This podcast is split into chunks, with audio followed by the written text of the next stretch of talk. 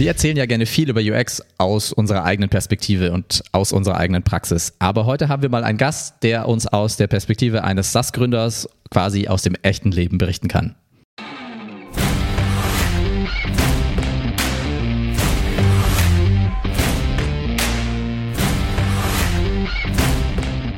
Jawohl, hallo Dominik, super schön, dass du bei uns dabei bist heute mal im Podcast. Äh, eine, ein Novum für uns, äh, das erste Mal zu dritt. Äh, willkommen bei Software für Menschen. Jetzt wird es durchaus langsam enger auf dem Bildschirm. Grüß dich, Dominik. Ja, ja, danke. Es freut mich, dass ich heute dabei sein kann. Super. Du weißt ja, Software für Menschen ist der Podcast, wo wir über angewandtes UX-Design reden und so Management-Methoden in der Softwareentwicklung und eigentlich dieses, dieses ganze Komplettpaket, wenn ich Produkte, digitale Produkte baue. Und ähm, da haben wir dich mal gefragt, ob du nicht Bock hättest, mal bei uns vorbeizuschauen und ein bisschen zu erzählen, weil du bist, kommst aus dem echten Leben. Ich meine, okay, wir kommen auch aus dem echten Leben, aber ähm, du hast ähm, ja eine, eine Software-as-a-Service-Firma äh, aufgebaut in einem ganz speziellen Bereich, im, aber in einem mhm. Bereich, wo es extrem viel durch digitale Tools äh, ähm, zu holen gab. Und zwar äh, das Zollwesen, sagt man das so? Ja, genau. Zollabwicklung äh, war der Schwerpunkt. Also mega sexy Thema, ne? Wollen alle machen. Nee, ganz und gar nicht. Äh, ist ja eher so ein leidiges Thema. Und ähm, für mich war eigentlich der Reiz an dem Ganzen, das möglichst einfach zu machen, weil für viele ist es halt eher was Nerviges, ja. was Abstoßendes, muss halt gemacht werden. Und das hat mich gereizt, das wirklich so zu machen, dass es nicht nervt und dass es leicht fällt. Ja, das ist super. Das ist äh, genau die richtige Intention, wenn man auch das Produkt am Ende mit glücklichen Benutzern ähm, da draußen im Live-Einsatz sehen will. Ne? Aber ganz kurz noch, also kurz bevor wir da einsteigen, ich meine, das ist da bist du, äh, das ist eine Firma, wo du, die du vor kurzem verkauft hast. Ähm, mhm. Das heißt, da bist du raus. Das heißt, das hast du von Anfang an durchgezogen, aber das ist auch nicht dein einziges Unternehmen. Ne? Du, du bist jetzt quasi ähm, nicht zu bremsen, was, äh, was das, das nach dieser Firma kommt, wenn ich das äh, richtig sehe. Richtig. Ja, genau. Also ähm, ich erzähle ja gleich nochmal ein bisschen was vielleicht vom Werdegang, aber es ist tatsächlich so, ich habe 15 Jahre lang äh, diese Firma ähm, ge gehabt oder ich war Teilhaber, muss man sagen, ne? und Mitgründer. Mhm. Mhm. Ähm, und habe die jetzt im letzten Jahr verkauft, aber ich glaube, da gehen wir gleich nochmal tiefer drauf ein. Ne? Genau. Ja. Ähm, cool. Äh, genau, also das, was du, was du schon angedeutet hast, so ein bisschen die Historie, wie du, wie du überhaupt dazu gekommen bist, in so einem speziellen Bereich ähm, ähm, ein, ein Software as a Service oder ein Softwareprodukt ähm, aufzubauen und was so deine Grundmotivation war, das, das wird uns einfach brennend interessieren, weil am Ende genau. ähm, ist das, was, also davon glaube ich, kann jeder lernen und deswegen wollten wir äh, da ein bisschen reinschauen mit dir. Okay, gut. Dann fange ich mal an. 2006 äh, und wie das so oft ist, der Frust äh, kann ja manchmal sehr befruchtend sein. und ich war ziemlich frustriert über die Art und Weise, wie Software damals installiert wurde, ausgeteilt wurde, an die Kunden verteilt wurde. Und zwar musste da immer einer vor Ort hinfahren, musste irgendwelche Datenbanken installieren, Skripte ausführen und also furchtbar.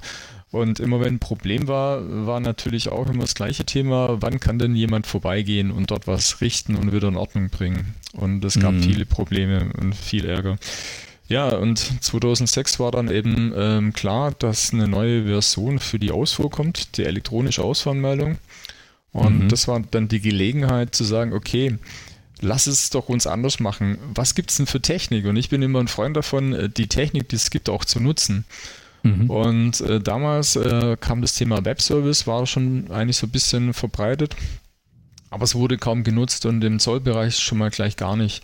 Mhm. Und äh, dann haben wir was ganz Verrücktes gemacht. Äh, und zwar, wir haben eine Software gemacht, äh, die im Rechenzentrum installiert ist und man nur remote zugreift. Damals also, war es verrückt, heute ist es normal. Ja. Also das ist die damalige Version von Software as a Service über Web. Ja. Richtig, genau. Und ja. äh, ich meine, heute ist Cloud ganz normaler Begriff, äh, den man auch oft hört. Damals äh, haben wir noch von Active Service Providing gesprochen. Und wir waren, ja, so war das. Was bitte? Und wir waren, und wir waren die, die quasi die ersten im Zollbereich zumindest, ähm, mhm. die so eine Lösung angeboten haben. Ich glaube, Salesforce hat auch in der Zeit gestartet ähm, und mhm. haben dann auch so hier ganz verrückt, wir machen No Software, also nur noch äh, alles über den Webbrowser. Ja. Ähm, das war so der, ich glaube mal so der Start von diesen Also Art totale Avantgarde, totale Vorreiter von diesem Gedanken, dass du nicht mehr jedem per IT-Management was installieren musst und, genau. äh, und auch updaten kannst und so weiter. Ne? Genau, das, das war so die Grundmotivation und da waren wir früh dran, manchmal zu früh, äh, weil es gab doch einige, die sagen, ah nee, wir wollen lieber in-house. Ähm, und die haben so äh, entwickelt, dass wir beides machen konnten. Aber mhm. natürlich waren uns die äh, SaaS-Lösungen waren uns lieber und die auch wirklich in die Cloud gegangen sind. Und das war dann auch so gegen Ende, äh, wo ich dann raus bin, äh, waren an die 90, 95 Prozent waren dann im Rechenzentrum. Mhm. Weil äh, sie dann einfach gemerkt haben, es ist viel einfacher, praktischer und letztendlich auch wirtschaftlicher, wenn man die internen Kosten mit berücksichtigt. Ja. Ja, und da komme ich auch, äh, um diese Brücke zu UX zu bauen. Ähm, es ist nämlich so gewesen, am Anfang war ja unsere Intention, wir wollen es einfacher machen. Wir wollen es so machen, äh, dass die Leute gern die Dinge erledigen im Zollbereich, ihre Ausfallmeldung. Was Und durchaus die Challenges, ne? Also ja, ein absolut. sehr papiergetriebenes, sehr, sehr mhm. prozesslastiges und auch stark reguliertes äh, äh, Gefilde, ne? Ja, sagen wir mal so, es sind halt viele Regeln da. Ja, mhm. genau, Regeln sind da, das ist gut und schlecht. Also der Programmierer freut sich, weil da gibt es vom, vom Zoll gibt's so ein schönes Handbuch, Edi, das Edifact-Handbuch ähm, oder das Edi-Handbuch und äh, da steht er ganz genau drin. Das ist so, so eine bisschen äh, spezielle Sprache, die muss man erstmal so ein bisschen mhm. verstehen, aber es ist logisch aufgebaut. Mhm. Und ein Programmierer liebt sowas eigentlich. Ne? Absolut. Äh, und ähm, das ist so die Vorgabe, aber da steht halt nichts zu UX drin. Ne? Ganz im Gegenteil. Das sind dann solche äh, Erklärtexte, die kein Schwein versteht, die man mindestens drei oder fünfmal lesen muss, bis man kapiert, wie es gemeint ist. Mhm. Und äh, das kommt halt vom Zoll und es wird dann gern auch weitergegeben bis an den Kunden, an den Anwender. Ist bei, bei der Lösung leider Ende letzten Jahres auch noch ein bisschen drin gewesen. Ähm, ja, also da war ich noch nicht ganz am Ziel. Mhm. Und äh, das Schöne aber, am Anfang hatten wir wirklich eine Lösung, die total einfach war. Mhm. Äh, über die Jahre das hinweg, ja? Das war auch, das war auch quasi euer von vornherein gesetztes Ziel, dass ihr das, also ihr müsst, wenn ihr es digital macht, muss mhm. es auch einfacher werden. Das muss auch ähm, schneller auch gehen oder was waren, was waren so die Parameter, die, die erreicht werden muss, damit das Produkt auch den Wert mhm. liefern konnte? Also einfache Bedienung, das war so mhm. der, der, Hauptwert. Und das jeder, vor, vor 13 Jahren, oder was hast du gerade gesagt? Das war 2006, ja. ja so also, sind wir gestartet. Super, genau mit dem richtigen Gedanken gestartet. Ja, gestartet mit dem richtigen Gedanken äh, und wir, wir haben aber trotzdem die Mittel genommen, die es damals so gab. Äh, und was so ein bisschen ein Schock für uns war, dass die meisten Kunden einen Windows-Client haben wollten und gar keinen mhm. Web-Client. Und das heißt, wir mussten dann wirklich erstmal auch mit einem Windows-Client da starten und ähm, dann war es eben auch so, dass wir keinerlei UX-Erfahrung hatten. Und damals war das Thema auch noch nicht so vorbei. Da kam ja das mit dem iPhone und so. Da ging mhm. es aber eher so, ja, UX ist mehr so Design und muss schick aussehen, was es ja nicht ist. Da sind wir bei UI. Ähm, genau. Und äh, das war eher so eine, so eine Zeit, wo da auch nicht so richtig unterschieden wurde. Und ähm, dann haben wir schon auch eine Lösung gemacht, wo, wo damals okay war. Damals war es schon ein Fortschritt, aber nach fünf Jahren war dann schon das Thema, dass man so das Schmerz anfing und sagt, ja, so richtig UX ist es nicht. Und äh, da sind schon auch viele Funktionen drin, die vielleicht überladen. Mhm. Und das ist auch ein Riesenthema, auch heute noch äh, in vielen Unternehmen, merke ich das auch gerade, dass viele bei UX eher so an Funktionen denken oder an, an, an mhm. der Kunde, was braucht denn der Kunde? Vielleicht gar nicht mal UX, sondern was braucht der Kunde? Und dann denkt man, aha, er braucht noch mehr Funktionen. Ja. Und das ist genau. natürlich fatal. ja, genau. Das ist, das also ich meine, wir, wir, nennen das dann gerne einfach Feature Creep, ne? dass du ja. fängst super gut an, mit dem richtigen Gedanken, ne? löst mhm. ein oder ein Problem zentral gut. Und dann kommen die Kunden und du schaffst es nicht, äh, Nein zu sagen. Beziehungsweise ist die Realität ähm, ist dann einfach so, dass du mehr und mehr Features einbaust und dann wird es schwieriger und schwieriger. Ja, vielleicht kommen noch nicht mal die Kunden, sondern kommt der Gesetzgeber und äh, macht nur, führt neue Regelungen ein und die müsst ihr dann abbilden. Ne? Also habt ihr auch diese Herausforderung ja. gehabt, dass einfach diese, ich meine, die fachliche Komplexität sicher über diese Zeit ja auch gewachsen ist, über neue Regulierungen und so weiter. Ähm, und schon schwierig ist, diese fachliche Komplexität einzufangen und dann will man es auch noch einfach, äh, einfach kommunizieren. Das ist so eine Herausforderung, die wir jedenfalls schon oft gesehen haben. Mhm. Ähm, war das auch das, äh, ein Thema für euch so? Definitiv, ja. Es gab ja dann auch wieder Updates von dieser elektronischen Ausfuhrabwicklung. Und dann kamen dann auch wieder neue Geschichten dazu. Äh, wir haben leider so ein Registergrab dann gebaut. Ähm, ein Registergrab? Was ist das denn? Ja, ja, es ist einfach so, dass man versucht hat, diese Komplexität dadurch eben rauszunehmen, dass man ähm, die einfachen Anmeldedaten, die man immer braucht, auf ein erstes Register gemacht hat und dann die komplizierteren auf das zweite Register und so, die man nicht so oft braucht. Also schon ein okay. bisschen UX-Gedanke, aber halt, ähm, ja, das waren dann nachher ein bisschen viele Register, weil dann gab es verschiedene, dann kamen nämlich diese Updates, dann kamen welche mhm. Nachrichten dazu, dann hat man nochmal ein Register oben reingemacht und mhm. ja, das kennt ihr ja bestimmt, ne? Ja. Das heißt, ihr habt erkannt, der Workflow ist vor allem so, das sind die wichtigen Sachen, das sind die weniger wichtigen Sachen und am Ende habt ihr nach den Prioritäten das so ein bisschen mehr und mehr versteckt. Wenn ja, ich das richtig also die, die Chance war ja immer dann, wenn äh, es verschiedene Anwendungsfälle gab, äh, dann hat man halt ein Register nochmal da, dazu ge gepackt. Ja. ja.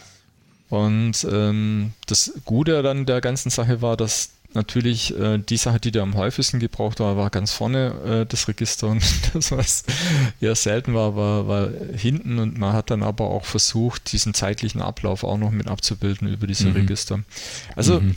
äh, ist der Grundgedanke natürlich, klar, äh, gut, denke ich schon. Es ging ja schon darum, es leichter zu machen, aber ja, bis mehr Kreativität natürlich und wäre da nicht schlecht gewesen. Da gibt es bestimmt mhm. noch andere Wege und ähm, ja. das war dann halt auch der Zeitpunkt, wo wir es gemerkt haben, wir müssen was ändern. Mhm. Zu dem Zeitpunkt wart ihr Softwareentwickler und Softwareentwicklerinnen und ja. Gründer oder wer war, war ja. also oder hattet ihr schon quasi okay. zumindest so Screen Design, vielleicht UI-Designerinnen dabei oder wie sah das Team aus? Also, äh, wir haben die ersten ja, drei, vier Jahre haben wir letztendlich mit, also Entwickler äh, und ähm, ja, wir, wir hatten Produktmanager und wir hatten Entwickler, mhm. sagen wir mal mhm. so. Die zwei Sachen gab es. Und äh, mhm. wir hatten halt einen Produktmanager, äh, der äh, dem wir eigentlich zugestanden haben, dass er einfache Oberflächen machen kann. Mhm. Ja, war jetzt kein UX-Designer, es war eher jemand, der fachlich auch sehr tief drin war. Äh, kein Techniker, aber fachlich tief drin. Also mhm. ich schon allein die Tatsache, dass er kein Entwickler war, fanden wir schon mal gut. Mhm. Das ist auf jeden Fall gut, jemand da auch diese Aufgabe zu übergeben und diese anzuerkennen, das ja schon mal der erste Schritt. Ja, weil wir gesagt haben, der Entwickler, der würde wahrscheinlich zu funktional das Ganze umsetzen.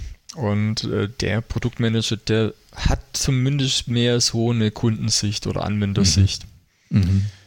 Und äh, das war auf jeden Fall besser, wie wenn es jetzt rein die Entwickler gemacht hätten. Das denke ich auf jeden Fall.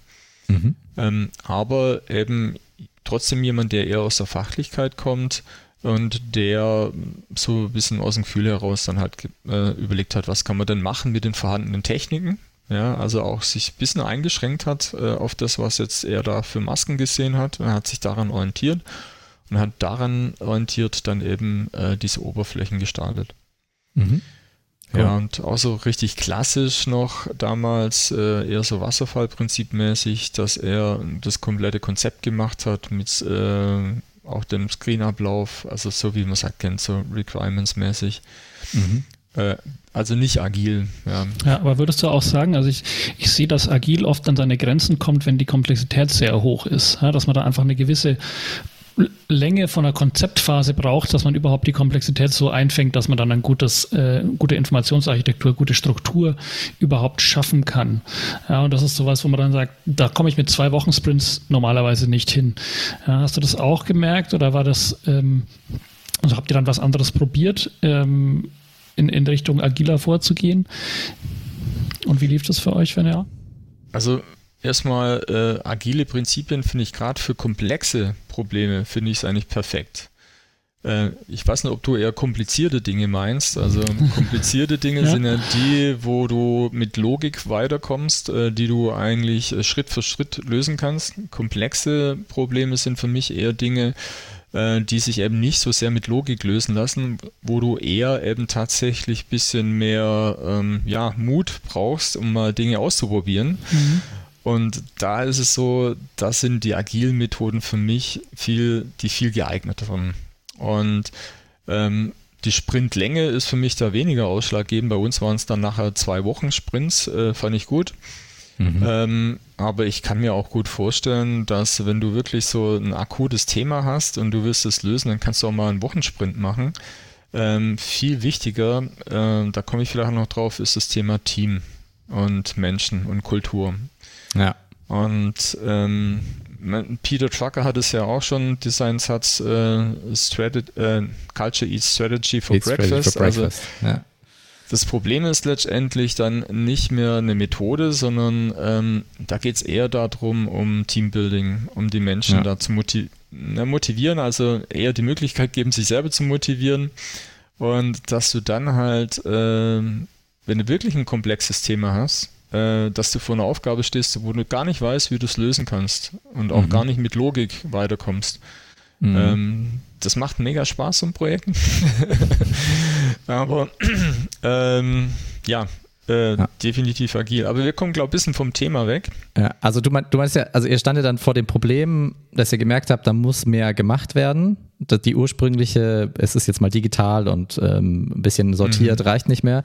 Das heißt aber, und die, die, die Leute bei euch hatten, also ihr habt zumindest erkannt, dass man das machen muss, habt jemanden dafür auch gehabt, der da mal sich dran setzt und arbeitet. Aber ein bisschen so ein Mindset-Shift ähm, steht ja dann an an der Stelle, wenn mhm. siehst, okay, wie, wie kommen wir von, von, von diesem Problem jetzt zu einer Lösung? Genau, also es hat erstmal lange Zeit gebraucht. Ähm, es war so ein Unmut eigentlich bei allen im Support, äh, die sich manchmal geschämt haben, ähm, das Produktmanagement selber, das gesagt haben, hey, wir brauchen was Cooles. Und dann ist es so, wir haben angefangen 2016 einen Vertrieb aufzubauen, Vertrieb und Marketing. Mhm. Und natürlich will auch Vertrieb und Marketing will coole Oberflächen haben, weil die verkaufen sich einfach viel, viel, viel besser. Mhm. Und äh, das hat natürlich auch eingezahlt zu unserem Grundprinzip, wir wollen einfache und leichte Software, leicht bedienbare Software machen. Ja. Und äh, dann hat es dazu geführt, ich war selber dann regelmäßig auf dem WOD-Tag, also World of Use Experience Day, was an den Hochschulen ja einmal jährlich stattfindet. Ja, sehr zu empfehlen. Äh, Kostenloses, ja. Kostenloser Brain Food. Top, also top. Also das war für mich äh, der Einstieg. Ja. wir können ja auch gerne die, die, die Hochschule, die Fachhochschule in, in Aachen nennen. Ähm, Allen. Allen, genau. Entschuldigung, habe ich Aachen gesagt? Das kann gar nicht sein. Schneiden wir raus. Ähm, die Hochschule in Aalen, ähm, die einen, einen super ähm, äh, Usability Day organisieren. Mhm. Absolut. Ja. Also äh, kann ich nur empfehlen, äh, auch Kontakt Konstanze Richter gern äh, aufnehmen. Schöne Grüße an der Stelle. Äh, ja, genau.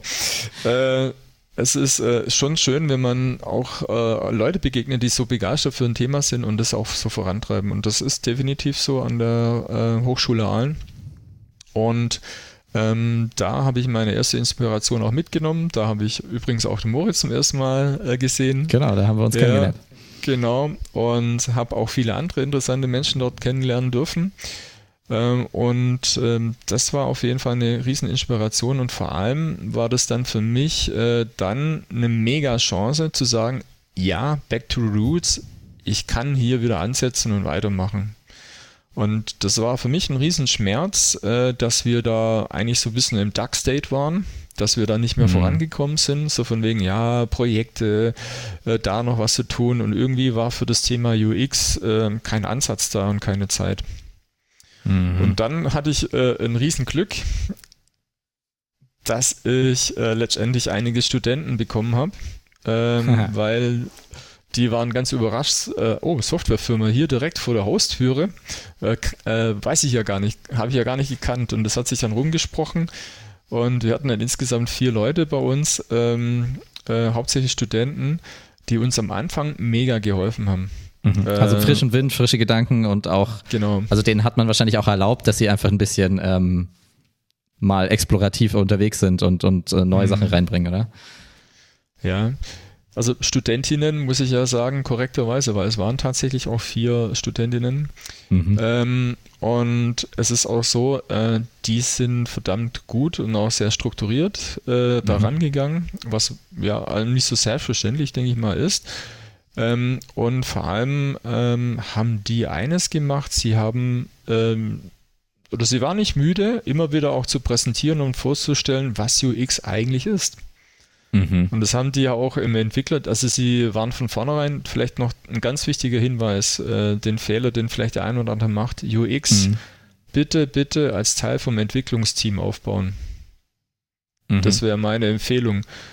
Das können wir unterschreiben. Also die, die Interaktion zwischen den zwei Teams, also eigentlich ein Team. Ähm, genau, ist ein extrem Team. wichtig, ja. Und ich sehe es auch so, äh, auf der einen, hier sitzt der Entwickler, nebendran äh, der UXler, der UX-Designer. Das sind zwei quasi gleichwertige Leute im Team, die eng zusammenarbeiten. Äh, und ähm, das ist mega, äh, wenn, wenn dann solche Gedanken und Methoden mit reinkommen, weil die machen dann die User Research und der Entwickler ist total glücklich, weil der hat immer das Problem, ja, was braucht denn der Kunde? Wie braucht es denn? Und dann hat er plötzlich jemand neben sich sitzen, der, der ihm all diese hat. Antworten geben kann. Ja. Der sagt, guck mal, ich war jetzt beim Kunden und habe das ausprobiert und sind, die sind glücklich. Also das ja. ist eine mega Synergie. Da merkt man eigentlich, dass, ich meine, das ist ja auch so, wie es, wie es oft ist und auch lange Zeit war, dass die Entwickler ja eigentlich diese ganzen kleinen Entscheidungen treffen müssen, aber mhm. sie haben halt nicht die Kapazität, diese Entscheidung basiert auf Research zu treffen, sondern sie müssen sie halt so auf Gefühl äh, und, und, und vielleicht ein bisschen Hintergrundwissen, das sie haben, treffen. Ja. ja. Und das ja. ist halt irgendwann, irgendwann zu, einem, zu einer zu großen Challenge. Da kommen viele Dinge zusammen. Also einmal die Kappa, die Kapazität, dann eben auch die Gelegenheit. Man muss ja auch die Kontakte aufbauen und äh, solche User-Gruppen äh, Gruppen dann eben haben. Und dann auch ein äh, bisschen ähm, ja, die eigene Charaktereigenschaft. Ähm, jetzt mal kein Vorurteil oder Schublade, nee, aber Entwickler, Entwickler sind äh, nicht immer die kommunikativen äh, sondern sie entwickeln gern, weil sie vielleicht auch ihre Ruhe haben können. Äh, aber sie haben trotzdem diese Fragen. Sie haben trotzdem ja. diese Fragen. Und ja. ähm, da ist es natürlich super, wenn man jemanden neben sich hat, der genau einem diese Sache abnimmt äh, und dann die Kommunikation zum Kunden eben aufrechterhält und macht und wenn man Lust hat, sogar äh, direkt mit dem Kunden dann eben diese Brücke baut. Ja, genau. Weil das also als die Brücke, nämlich, Genau. Brücke zwischen dem Kunden und dem Entwickler eigentlich auch, ja, um diese Kommunikation abzunehmen. Genau, oder auch manchmal auch bloß um zu organisieren, weil es gibt schon auch Entwickler, die auch dann Lust haben, mit dem Kunden Kontakt zu haben. Und vor mhm. allem äh, ist es natürlich mega, wenn du Feedback bekommst, dass die Maske, die du gemacht hast, dass die super gut ankommt. Ja, und, absolut. Äh, das, das sagen wir auch immer. Ich glaube, zum zwölften Mal im Podcast, dass wir das sagen. Also dieses, ähm, dieses, dieses, dieses Accomplishment-Feeling ja, mhm. ähm, beim Endkunden, wenn was gut funktioniert. Das dürfen wirklich, also das sehen natürlich die UX, aber das, das tut einfach allen gut vom ganzen Team. Ja das zu Definitiv. sehen ähm, und das motiviert. Und deswegen ähm, sagen wir auch, äh, Entwickler auch mal mitnehmen zum in die Maschinenhalle, wo das, wo die neue Version irgendwie deployed wird von, dem, mhm. von der mhm. Software, ähm, kann total ähm, Motivationsboost geben, aber auch Absolut. neue Themen, Ideen, Probleme aufdecken. Hm. Wenn der Entwickler Bock hat oder die Entwicklerin. Genau, also die sind ja schon offen. Also ich kenne kaum einen Entwickler, der nicht wissen will, was falsch läuft, weil äh, Fehler, auf Fehler zu achten, ist ja auch ein Job vom Entwickler. Ähm, sie übernehmen ja mehr und mehr auch die Verantwortung für die Tests, also für auch äh, Clean Code und äh, Codequalität. Ja. Ähm, ja, das war vielleicht auch noch ein Thema, das ich vielleicht noch nebenbei noch einschieben muss. Wir haben ja Scrum dann eingeführt, das war 2019. Und das hat auch nochmal ein bisschen so einen äh, Kulturwandel oder so, eine, so, einen, so einen anderen Denkansatz auch mitgegeben, weil äh, in Scrum ist es ja schon so, dass man auch viel zusammen macht. Also Thema auch Pair Programming oder Mob Programming. Ähm, da ist es dann auch so, dass es selbstverständlich ist, dieses Wissen zu verteilen, weiterzugeben und sich dafür auch Zeit zu nehmen. Und das war, glaube ich, auch nochmal ein großer Vorteil bei dem UX-Thema, dass man da mhm. ähm, das nochmal äh, beides hatte. Äh, und das, das ging dann so ineinander über. Also das war dann eine gute Sache. Also die mhm. Kombination kann ich auch nur empfehlen. Ja. Aber ich denke genau. mal, Scrum machen ja wahrscheinlich eh schon so gut wie alle. Ja, auf die eine also in irgendeiner Weise. Form. genau, genau, genau. Nee, aber du sagst was ganz Wichtiges, ähm, Sebastian, das sagst du auch immer. Also diese, ich meine, es, es bringt ja nichts, wenn man irgendwo außen dran den UX-Prozess ranflanscht, der dann Mhm. irgendwie Ja. Irgendwie Feedback oder, oder, oder irgendwas generiert und aber der Entwicklungsprozess gar nicht darauf eingehen kann, weil der, weiß ich, wenn er ein Wasserfallmodell hat und drei Monate im Voraus äh, geplant wird und dann nicht mehr verändert wird oder so weiter. Also ja, da, oder weil die Räder sich im. Entwicklungsprozess so schnell drehen. Das hat man ja auch oft, dass da so viel ähm, Anforderungen reinkommen, so viel Planung schon rein, äh, reinkommt, dass es äh, ganz, ganz äh, schwierig ist, da von außen jetzt einen UX-Prozess noch äh, anzufügen, sondern das muss integriert werden in diesen Zyklus, der in der Entwicklung passiert und das muss zusammen funktionieren und im, im Zusammenspiel. Ja, und im Optimalfall ist es sogar dieses, äh, dieser UX-Prozess äh, mit User Research und dergleichen, der dieses Agile noch ein bisschen äh, unterst unterstützt, aber auch moderiert und kanalisiert. Ja. Und das, das ist für mich schon auch ein Thema, was dann auch wieder ein bisschen mehr Ruhe reinbringt ins Team. Weil ich denke mal, was wirklich tödlich ist äh, für viele Entwicklungsteams, ist, äh, wenn ständig irgendwelche Änderungen kommen. Ja. Mhm. Also Oder wenn es zumindest so äh, empfunden wird. ja, Da muss also man vielleicht noch ist unterscheiden. spannend, ja. Also Ja. es, es gibt schon das Thema so von wegen, äh, was sollen wir jetzt noch alles machen? Gibt es da überhaupt eine Strategie und wo gehen wir denn hin?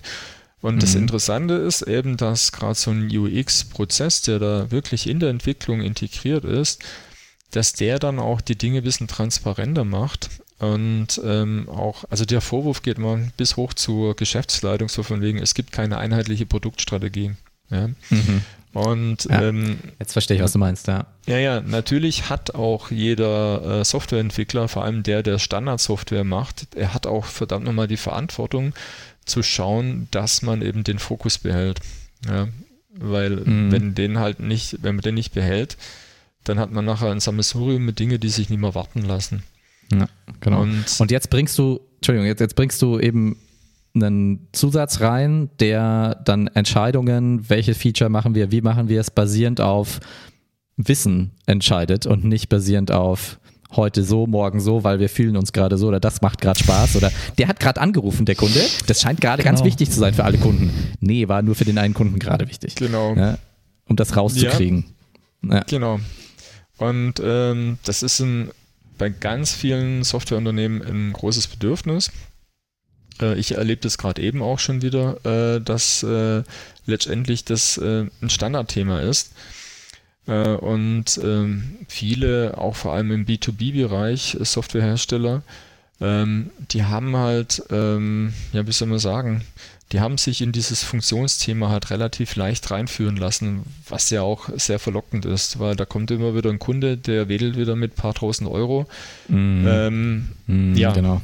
und dann ist immer die große Challenge zu sagen, hey, äh, nee, wir machen Standardsoftware oder was wir halt gemacht haben, ähm, wir haben halt gesagt, okay, wir schauen deine Anforderungen an, ja, machen Mhm. dir dann aber einen Vorschlag, wie wir es umsetzen würden, weil wir würden Mhm. das so machen, dass es in einen Standard reinpasst, damit alle davon profitieren.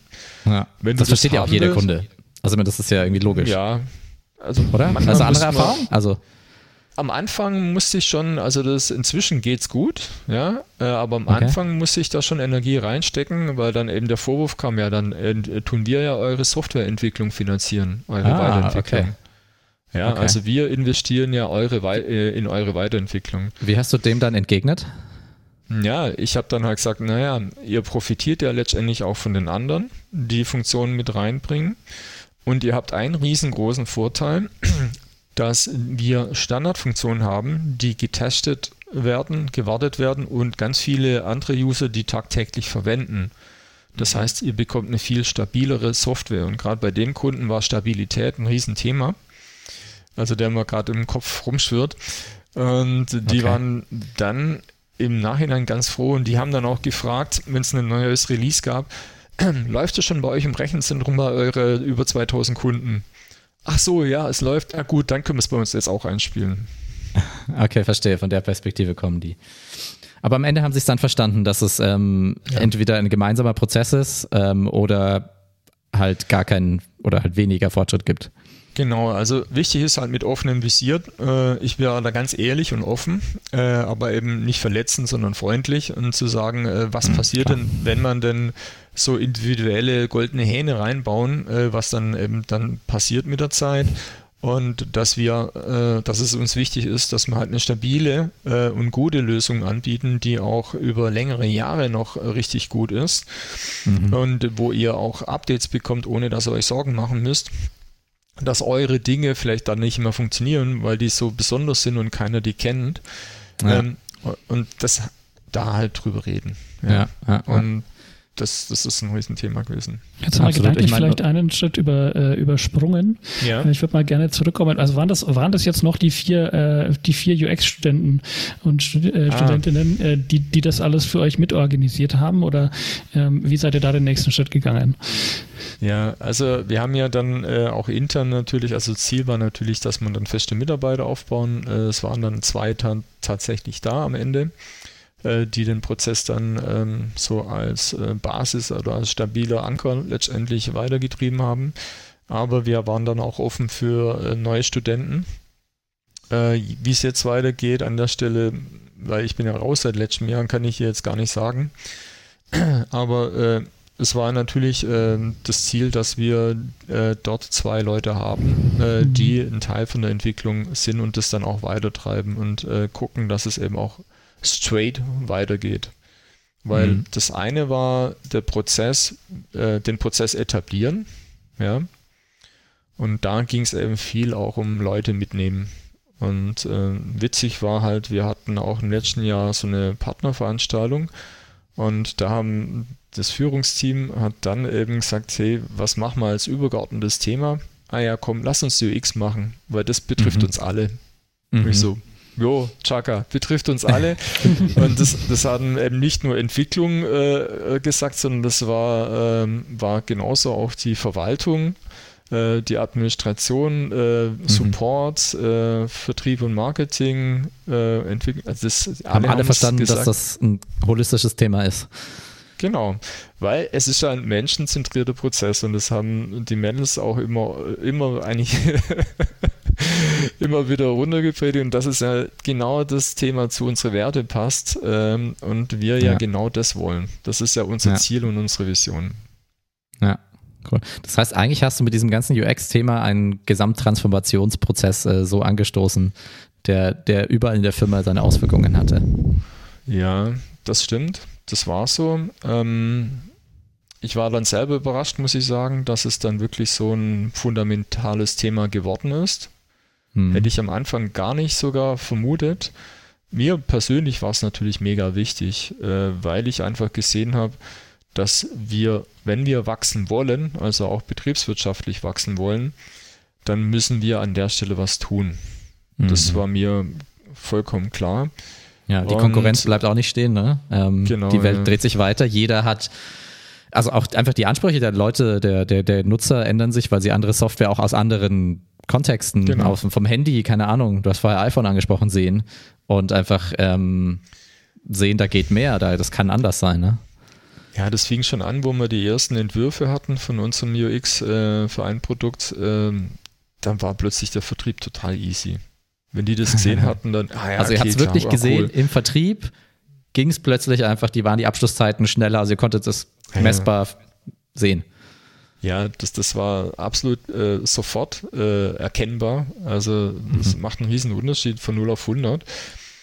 Und ähm, ja, das ist natürlich ein Riesenthema. Wenn du es nicht hast, dann bist du halt echt der Mops. Äh, und der Mops. Das, das, ja, das äh, du bist immer am, am, kürzeren Hebel, dann musst du halt mit Vertrauen oder mit was weiß ich was äh, oder Stabilität, also du versuchst es dann irgendwie hinzukonstruieren. Äh, letztendlich ist es so, dass auch bei B2B-Software der Anwender immer mehr Mitspracherecht hat. Früher war es halt so, dass die IT entschieden hat, das ist das beste System, das haben wir analysiert, mhm. das passt für dich, hier nimm mhm. und arbeite damit. Und die Zeiten haben sich geändert. Also genau. die IT ist halt, äh, oder IT-Administration ist immer weniger äh, äh, auch involviert. Es gibt ja viele SaaS-Lösungen, darum geht es ja. ja. auch. Ja.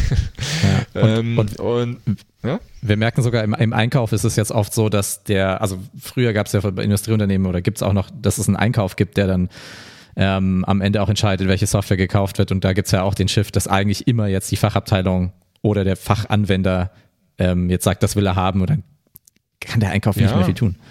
Oder die Chefs oder Geschäftsführer oder auch Einkauf, die sagen, ich muss erstmal fragen, was meine Leute denn wollen.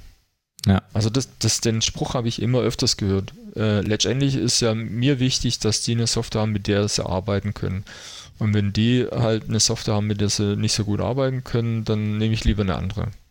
Ja, genau. Nee, also das ist, also ich meine, wir als äh, Unternehmer sagen das auf jeden Fall. Ähm, aber so ein, so ein Konzern, da läuft halt anders, aber selbst da sehen wir, sehen wir die, die Veränderung. Ja. ja, das ist richtig. Äh, du sprichst was an. Im Konzern äh, ist dieses Thema, ah, aber selbst da habe ich das erleben dürfen jetzt auch. Aber mhm. es gibt da noch ein bisschen so machtpolitisch oder so, ja, wenn wir jeden fragen, dann kriegen wir ja nie eine Software. Das gibt es natürlich auch. Ähm, ja. Wir müssen mal eine Entscheidung treffen. Ja, klar. Ja. Ja. Aber vor. auch da ein Mindset-Shift, ja. Definitiv. Ja, cool. Also ihr habt es besser verkauft. Ähm, ihr habt ähm, alle haben ein Stück weit an einem Strang gezogen, oder zumindest war die, war die Gesamtstrategie dadurch ein bisschen bestimmt. Und ähm, wie, jetzt mal, jetzt mal ähm, so gefragt, nachdem ähm, so die größten, also Stolpersteine auf dem Weg hast du ja schon erwähnt, aber ähm, gibt es auch Sachen, die du so auf keinen Fall wieder machen würdest? Also, keine Ahnung, ja. du so Studentinnen mhm. Äh, oder, oder so, so, ein Team außen reinbringen, ähm, hat gut funktioniert, kannst du empfehlen, einfach diesen frischen Wind reinbringen, aber ähm, hast du auch irgendwie an mehreren Stellen Sachen gemacht, wo du sagst, ach, das auf keinen Fall machen? Also, ich hatte eine Sache jetzt noch ganz verschwiegen, die aber sehr, sehr wichtig war. Und zwar, äh, das eine waren ja die Studentinnen, das andere war aber eben die Unterstützung durch Interfacewerk. Und, wir durften äh, auch ein bisschen helfen, ja. Ein bisschen ist gut, also das war eine sehr professionelle äh, Hilfe und vor allem war es einfach immer genau das Richtige äh, weil nee, es ist so. Also das ist jetzt äh, nicht äh, blöd, weil, oder sage ich jetzt, weil ich denke, ich müsste sagen, ganz im Gegenteil, sondern einfach, weil, äh, weil, weil das genau das Thema ist. Ähm, ich meine, ihr habt es auch mitbekommen, es waren ja schon auch Hürden da äh, im Team, die wir auch haben nehmen müssen. Und mhm. das kannst du nur nehmen, äh, wenn du die Leute abholst. Und ein wichtiger Punkt beim Abholen war Expertise. Mhm. Mhm. Und ja. es ist halt so, ihr habt halt echt verdammt gute Leute im Team, äh, die es auch schaffen, äh, eingefleischte Technik-Freaks abzuholen. Und mhm. äh, vor allem ähm, war auch so eine gewisse Unsicherheit da. Ja, wie, wie machen wir das? Also wenn man jetzt äh, zehn Jahre lang so eine, was weiß ich, äh, Windows-Oberfläche oder sowas programmiert hat und dann muss man plötzlich eine super geile, coole Web-Oberfläche machen. Ja also das hattet ihr ja auch noch. Ihr habt ja auch noch den, den Technologie-Switch dann gemacht, ne? Zu, genau, zu einer richtig. Technologie. Und äh, dann ist ja auch echt das Thema zwei Dinge auf einmal, UX und neue Technik. Gut, ja. neue Technik, das, das ist meistens nicht so schlimm an der Stelle für die Entwickler. Aber äh, trotzdem, äh, was gibt es für Möglichkeiten, was gibt es für Erfahrungen, wie funktioniert ja. das und vor allem, äh, wenn dann jetzt. Mach ich das Richtige. Der, ja, und, und ganz, ganz wichtig, wenn jetzt so UXler mit ganz verrückten Ideen kommen und ich habe das und das Framework, dann muss ich immer sagen, äh, das geht so aber nicht. Oder äh, da muss ich aber jetzt einen Monat investieren, um da das so irgendwie ja. hinzubauen. Und ähm, deswegen war gerade diese Unterstützung wahnsinnig viel Gold wert, um dieses Hindernis auch vielleicht äh, komplett aus dem Weg zu räumen. So von wegen, hey, ihr müsst euch keine Sorgen machen über die Art und Weise, wie man das umsetzen kann. Wir haben doch Interfacewerk. Mhm. Ja, also äh, vielen, vielen Dank an der Stelle. Ähm, das äh, fanden wir auch eine total spannende Challenge. Gerade so dieses UX-Prozesse noch weiter treiben, aber auch neue Technologie einführen, um diese neuen, äh, diese Dinge, die da aus dem UX-Prozess rausfallen, auch gut umsetzen zu können, weil es gibt durchaus mhm. Limitationen mit äh, damals so einer Windows-Oberfläche, ne? Ähm, mhm. die, die, das geht einfach nicht mehr oder es ist extrem teuer, das da zu machen. Deswegen teuer, ja. Webtechnologien einzuführen, ganz klar. Ähm, jetzt habe ich aber doch ein bisschen Angst, weil ich habe ja gefragt, was würdest du nicht mehr machen? Ja, genau. ähm, und dann sagst du mit uns zusammenarbeiten. aber ich, ich glaube, da kommt noch was. Ja, ich was hoffe. würde ich nicht mehr machen? Ja, ja, klar, was würde ich nicht mehr machen? Ja. Ähm, also, ich würde nicht mehr so lange warten. Ja, definitiv. Mhm. Ich habe mhm. viel zu lange gewartet, äh, viel zu lange geschaut, ja, wie, was. Ähm, selber vielleicht auch den Ansatzpunkt nicht gehabt. Äh, und dann habe ich vielleicht auch darin auch den einen oder anderen Fehler gemacht, dass ich, ich bin ja eher so der Innovative, der vorangeht. Mhm. Und was halt wirklich immer verdammt wichtig ist, weil ähm, es gibt so eine Verteilung, äh, 35 Prozent der Menschheit sind eher so diese Initiativen und 60 Prozent sind eigentlich eher so diese balanceorientierten, äh, mhm. die jetzt nicht so richtig Bock haben, immer ständig was Neues machen zu wollen. Mhm. Ja. Was ja völlig fein ist. Aber ja, ist halt was einfach okay, das ist ja in, in Ordnung. Ähm, und fünf sind die Dominanten, aber ähm, also rein dominant, also es gibt eine Mischform. Ähm, das, äh, was mich dann aber wirklich, den, den, Fehler, den, der, der leicht gemacht wird, ist, dass man äh, diese Leute nicht dort abholt, wo sie sind.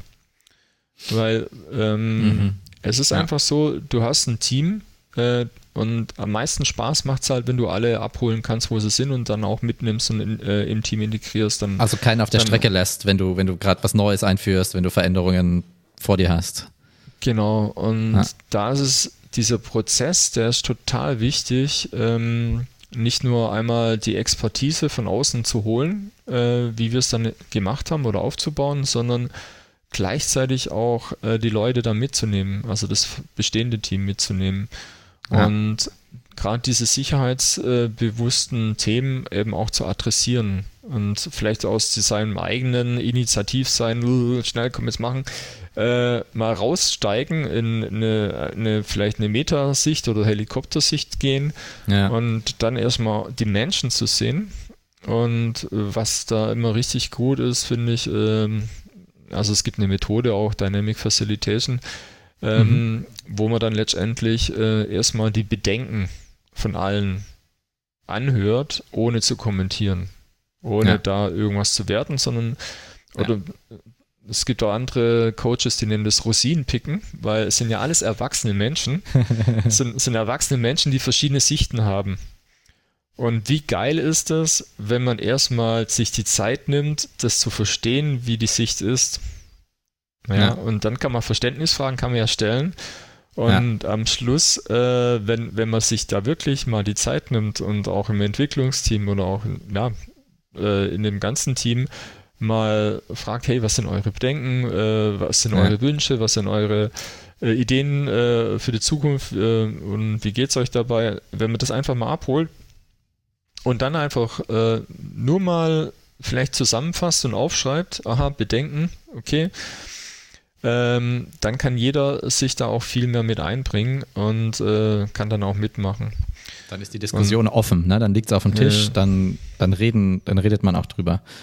Das mega wichtig, nicht Witzige, ja. ja. und das absolut Witzige bei der ganzen Geschichte ist, äh, auch die, die dagegen sind oder die sagen, hey, ich habe die und die Bedenken, äh, die können dann, wenn sie diese Bedenken losgeworden sind und die anderen und sie mitbekommen haben, dass die anderen dieses auch gehört haben und im Optimalfall auch verstanden haben, ja. dann können die plötzlich sagen, okay, jetzt bin ich meine Bedenken losgeworden, jetzt kann ich eure Lösung mitgehen.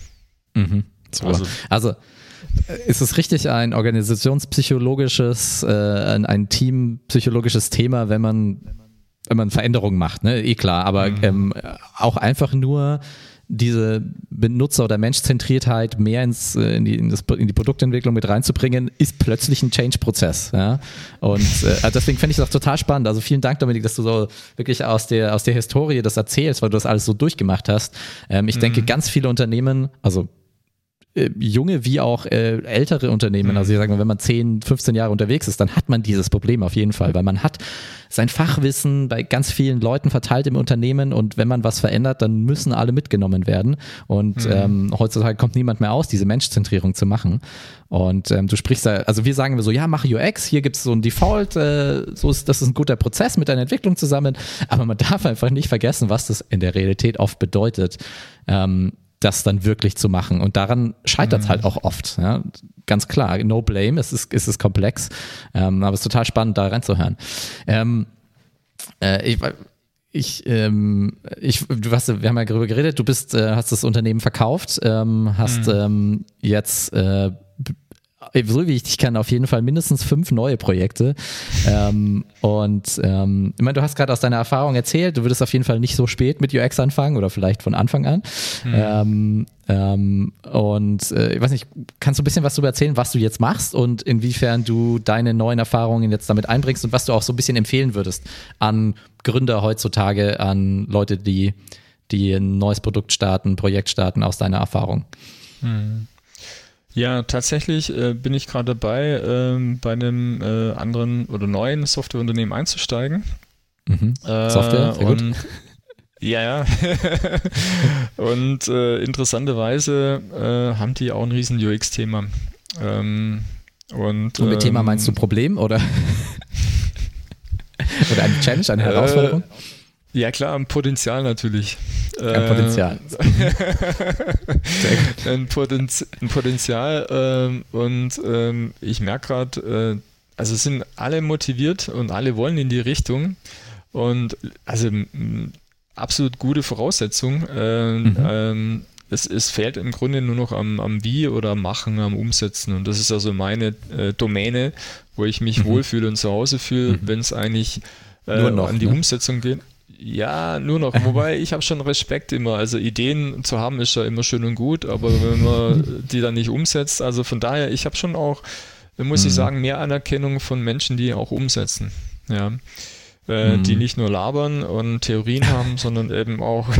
ist beides notwendig? Ist beides notwendig? Ja, ja, beides notwendig. Ähm, ähm, ich habe halt die Erfahrung, dass viele so diese 100% oder Perfektionismus-Geschichte haben und dann nie ins Machen gehen, sondern bei 95 oder 99,9% stehen bleiben dann.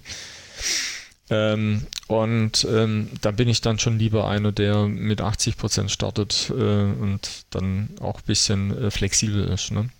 Ja, ähm, genau, was mache ich jetzt? Ähm, es ist noch nicht ganz konkret. Ähm, es äh, läuft noch unter dem Thema Praktikum. okay. ähm, und ähm, ja, ich denke mal, ich werde demnächst noch ein bisschen was dazu erzählen können. Ähm, es ist auf jeden Fall sehr spannend und ich tue gerade ganz viel kennenlernen. Es ist eine super geile Kultur dort und äh, ich habe da auch ähm, richtig Spaß dran. Und mhm. vor allem, weil ich halt sehe, dass es da viele Themen gibt, wo man ähm, ein Team auf, äh, also noch mehr das, den Teamgeist leben kann und wo man dann auch mehr in die Umsetzung kommt. Und mhm. da ist mir eben auch aufgefallen, dass äh, momentan unter UX noch oder was braucht der Kunde, das sind auch unterschiedliche Denkstände da oder unterschiedliche Sichten. Und das finde ich halt spannend, ähm, wenn man dann eben dann dort äh, einsteigen kann und dann ähm, ja dann eben mitentwickeln kann, äh, um dann eben so eine, so eine gemeinsame Sicht zu bekommen. Hm, das mhm. Mindset mhm. formen kann und, und aus, ausrichten kann, quasi am Ende auf die Menschzentrierung. Aber nicht manipulativ, sondern einfach ja. unterstützend. Ja. Mhm. Äh, dass man einfach dabei hilft, äh, dass äh, man so einen, so einen klaren Blick bekommt. Wie kann eine Softwareentwicklung mit UX gemeinsam oder äh, als Teil, UX als Teil der Software, wie kann das denn ablaufen? Ja. Weil momentan habe ich halt solche Sachen, dass beim Review noch ganz viele Fragen kommen an Vertrieb. Du, äh, ja, wie ist denn das? Was braucht denn der Kunde eigentlich? Ist es so richtig, wie wir das gemacht haben? Und dann denke ich auch, hm, die haben echt ein bisschen Stress und das kann man noch viel leichter machen. Ja, also ich meine, das ist ja das, das ist ja das ein tolles Zeichen, wenn der Vertrieb gefragt wird, wie es der Kunde denn haben ja, will. Das ist gut, ja. dass, dass, dass diese Themen anliegen und dass sie auch nach außen gefragt werden und nicht einfach im stillen Kämmerchen entschieden. Mhm. Aber das ist doch genau dieses Zeichen, okay, da fehlt eigentlich ein Prozess, um genau dieses Wissen, vielleicht sogar mit einem auf eine wissenschaftliche Art und Weise. Also ich mache Research, ich habe meine klaren mhm. äh, Hypothesen, die ich widerlege und, äh, oder, oder, oder beweise. Und dann habe ich ähm, diese Fragen beantwortet, ohne dass das, ich den Vertrieb raten lasse. Das führt mich auch zu einem wichtigen Thema, was ich jetzt auch wieder lebe, was ich früher auch immer wieder hatte, dass gerade von den Entwicklern oder in diesen Entwickler-Meetings am Scrum kam immer wieder die Frage, ja, was braucht denn der Kunde? Was ist die Strategie äh, fürs Produkt? Ähm, wie soll es genau aussehen? Und ich bin unsicher.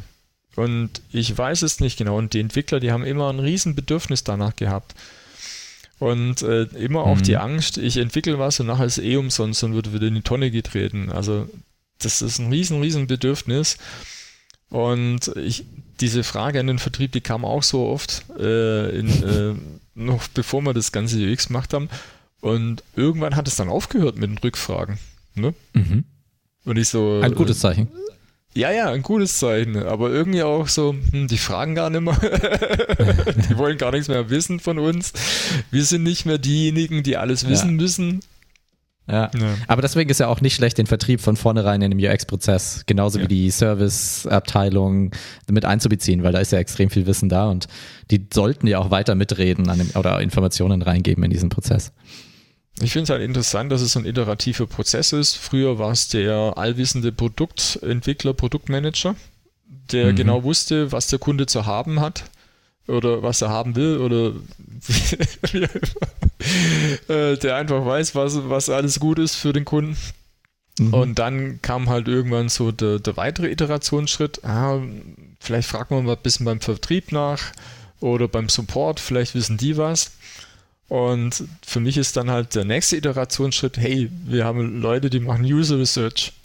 Die ja. reden tatsächlich äh, regelmäßig aktiv. mit unseren Kunden aktiv ja. und vor allem die schauen nicht auf aktuelle Problemchen, also nicht so supportmäßig, sondern die gucken halt, äh, wie kann man es besser machen. Aber ich erzähle ja. euch da nichts Neues. Ne? Ja, nee, aber, aber das, das ist genau das, das ist genau diese Journey, die du auch gerade beschrieben hast, in, in, den, in, den vergangenen Jahren durchgemacht hast. Ja? Und ähm, so Vor allem auch mit, es, dem, ja. mit dem ultimativen Ziel, dann ähm, im Prinzip ein Team zu haben, das halt in die gleiche Richtung zieht mhm. und wo auch das Wissen ja. von allen mit einbezogen wird. Ne? Das hast du auch angesprochen, dass eben die Entwickler dann auch mitdenken können und mhm. äh, in ja. die gleiche Richtung mitziehen können, weil sie verstanden haben, wo die Reise hingeht. Äh, und genauso die Leute aus dem Support und aus dem Vertrieb mitdenken äh, können, ähm, weil sie im Prinzip von den UXern ähm, ja ein Stück weit als ähm, als Vermittlungsposition, die die UXer da oft, die UX-Designer ähm, da oft einnehmen, ähm, einfach mit einbezogen werden in den Prozess. Ja, mhm. Das ist die, die ja. zumindest die Macht, die, äh, die eine integrierte User Experience in den Entwicklungsprozess äh, bringen kann. Ja, deswegen sagen wir auch immer, die ja. UX-Designerinnen müssen einfach super gut kommunizieren können. Nicht nur mit dem Kunden oder mit dem Endbenutzer, sondern auch einfach mit dem, mit der, mit dem ganzen Unternehmen, weil die so ein, so ein zentraler Stakeholder oder zentral die Stakeholder verknüpfen. Mhm. Ja. Ähm, Mega. Äh, Dominik, du hast super deine Journey beschrieben. Ich fand es total cool. Ich meine, die Learnings, die wir mitnehmen, sind auf jeden Fall ähm, so ein Team von draußen reinbringen, ob das jetzt Studentinnen sind oder eine Beratung wie wir, ähm, kann extrem helfen, um, um, um frischen Wind reinzubringen. Ähm, äh, man sollte nicht zu spät damit anfangen. Ähm, man muss alle mhm. mitnehmen, habe ich mir aufgeschrieben, ähm, weil es eine Veränderungs, es ist ein Veränderungsprozess ähm, und da kann man ganz schön auf die Schnauze fliegen. Ich glaube, das weiß jeder äh, Unternehmer, der schon ein paar Jahre unterwegs ist. Es gibt es an allen Enden, Ecken und Enden, aber UX hat mehr Einfluss, wenn ihr es richtig machen wollt da draußen, ähm, als man so denkt und da muss man wirklich aufpassen, dass man alle mitnimmt. Ähm, ich hoffe, das war eine gute Zusammenfassung. Es hat total viel Spaß gemacht. Ich fand es total cool, deine Perspektive da mitzubekommen. Ähm, wir wünschen dir ganz viel äh, Erfolg mit deinem neuen Projekt. Mhm. Ähm, äh, lass die UX hochleben dort und die Prozesse davon. Äh, sie mögen helfen. Und ja, wir freuen uns vielleicht in Zukunft irgendwann auf ein Update und äh, vielleicht können wir auf ein paar Themen, vor allem diese ganze Organisations- Psychologie vielleicht nochmal genauer eingehen. Ähm, total spannend. Es, das Feld ist so unendlich groß, aber ähm, wir freuen uns, dass wir so ein bisschen praktisch, praxisnah darüber heute mal reden konnten mit deinem, mit deinem Beispiel. Ähm, ja. Ähm, ich, eine Sache muss ich dich noch fragen. Ähm, ja. Äh, was macht Harvey Specter im Hintergrund bei dir?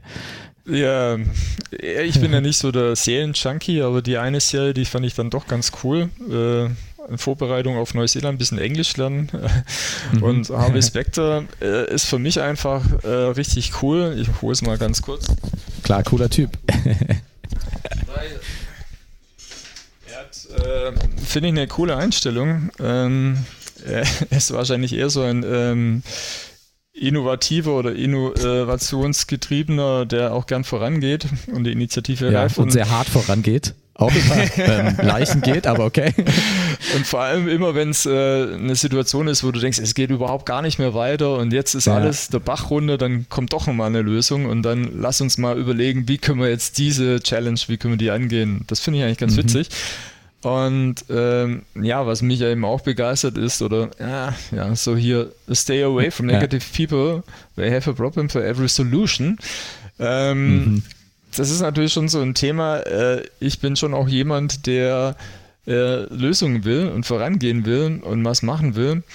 Und da ist es dann einfach so, ähm, wenn du dich zu viel mit äh, Leuten umgibst, die ja gar nicht wollen, ja, das ist schwer und das gehört leider auch zum Teambuilding vielleicht manchmal mit dazu, dass man eben auch sagt, hey, wir sind so, wir wollen die Dinge voranbringen und mhm. ähm, jedem auch die Chance geben, dass man da mit ist, aber als, vor allem wenn man Unternehmer ist, dann muss man auch genau. ein bisschen den Mums haben, um das auch mal klare, ja. klare Linie zu ziehen und sagen, du, ich glaube, äh, ich helfe dir gern, woanders einen besseren Platz zu finden, aber das ja. gehört leider auch dazu. Ja, absolut. Also ja. gerade im Unternehmertum ist das so. Cool, äh, ich glaube, das, das ist ein super Abschluss. Äh, Gabriel macht natürlich auch ein, ein cooler Schauspieler, ähm, äh, mhm. von dem. Gleiche Jahrgang äh, wie ich. ah, da wird der Wind. cool. Ich würde sagen, ähm, das sind super Abschlussworte. Dominik, vielen Dank und viel Erfolg in Zukunft und äh, wir freuen uns auf äh, ein baldiges Update irgendwann, wie es bei ja, dir läuft. Gern. Danke, Mach's hat echt gut. Spaß gemacht. Ja. Vielen Dank dir, Dominik. Super, freut uns. Super, wir sind raus. Ciao. Ciao.